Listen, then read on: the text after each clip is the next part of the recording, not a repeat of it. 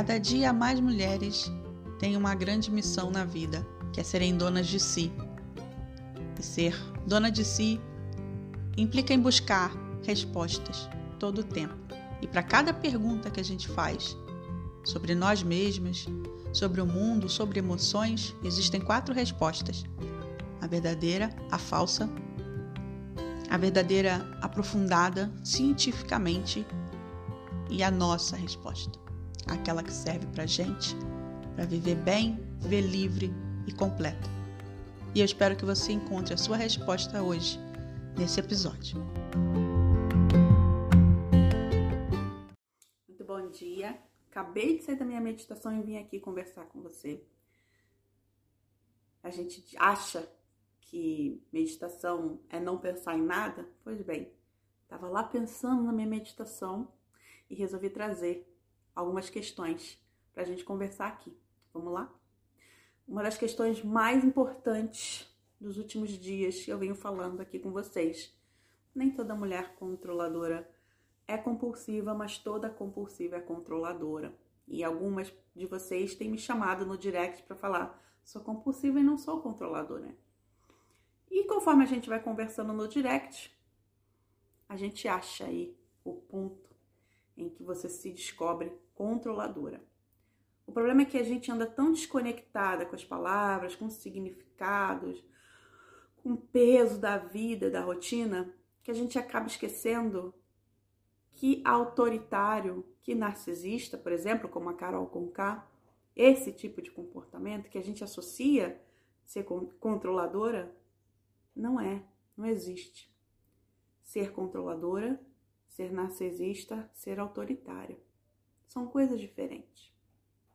Quando a gente entende o que é ser controladora, a gente começa a perceber o quanto a gente está desconectado, além desses conceitos, de nós mesmas, das nossas vontades, das nossas decisões, do nosso caminhar e da natureza.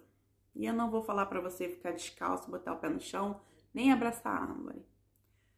O quanto a gente corre contra o tempo em busca de mais tecnologia, de mais informação, em busca de fazer com que o nosso tempo dure mais e ao mesmo tempo que a gente fica tanto tempo nas redes sociais, consumindo a vida e produtos e coisas dos outros, e dorme todos os dias, sentindo que deixou alguma coisa por fazer ou que não deu conta de tudo.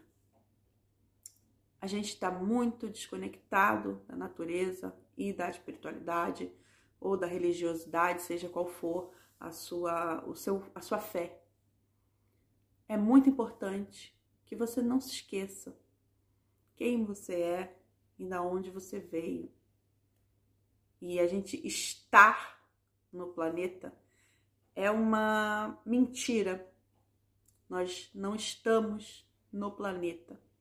Nós somos o planeta. Nós fazemos parte. O planeta não é uma casa onde a gente habita temporariamente. O planeta é um ser vivo.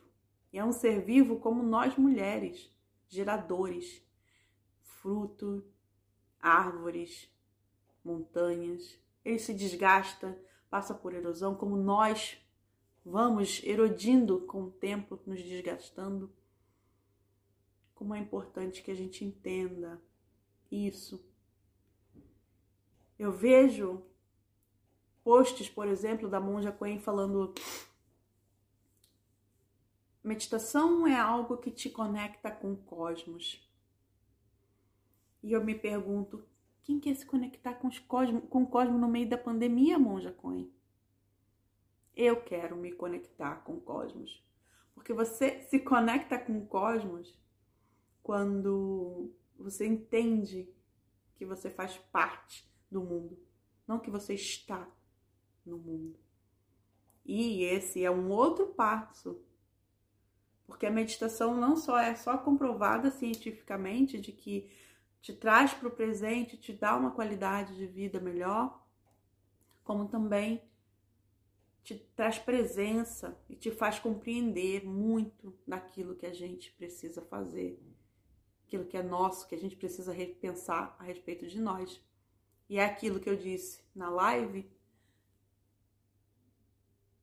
sobre comportamento em Big Brother, de que a gente se comporta de uma maneira em que, como nós não fôssemos vindos diretamente da criatividade divina.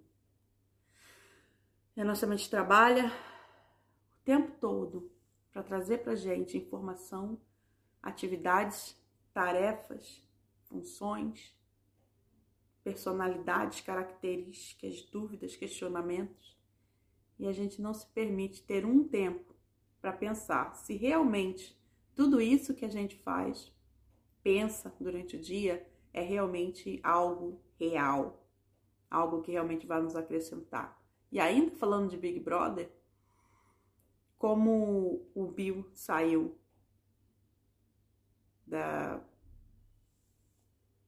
de dentro do Big Brother sem saber se ele era um macho escroto ou não. O quanto a sociedade está impregnada nos nossos valores e que quando somos isolados da sociedade, a gente não sabe direito ali se está pisando no certo ou no errado. Quais são as suas convicções sobre você mesmo, sobre o mundo, que te fariam enfrentar a sociedade com essa sua base?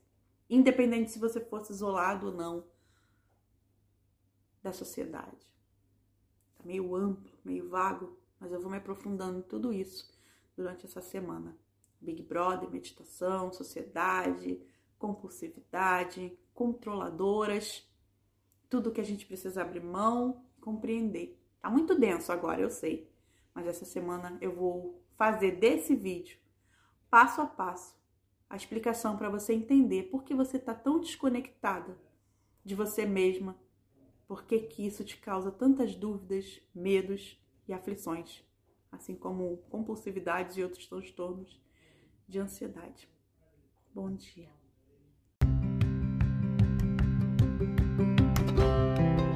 Ser dona de si é uma tarefa que a gente busca desde a adolescência. Entre todos os padrões definidos de sociedade, a gente vai tentando se encontrar, nem sempre a gente acha um caminho que vai nos agradando, apesar de ir achando o sucesso que o mundo nos mostra que é verdadeiro.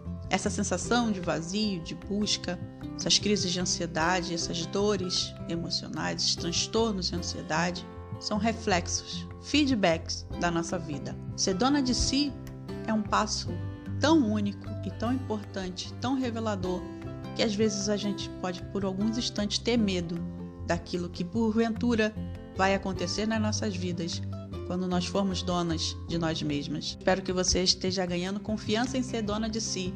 Isso é um caminho muito bonito. Eu sou Silvia Knaip, terapeuta, sua guia de meditação e hipnose eu acredito que transformar a mente é transformar uma rotina nossa do dia a dia, de dentro para fora.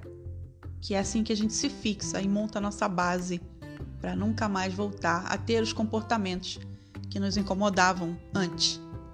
Você pode me encontrar no Instagram, seja seu maior projeto, no YouTube, seja seu maior projeto, e com certeza lá vai ter links para você entrar em contato comigo e a gente poder conversar mais profundamente, pessoalmente.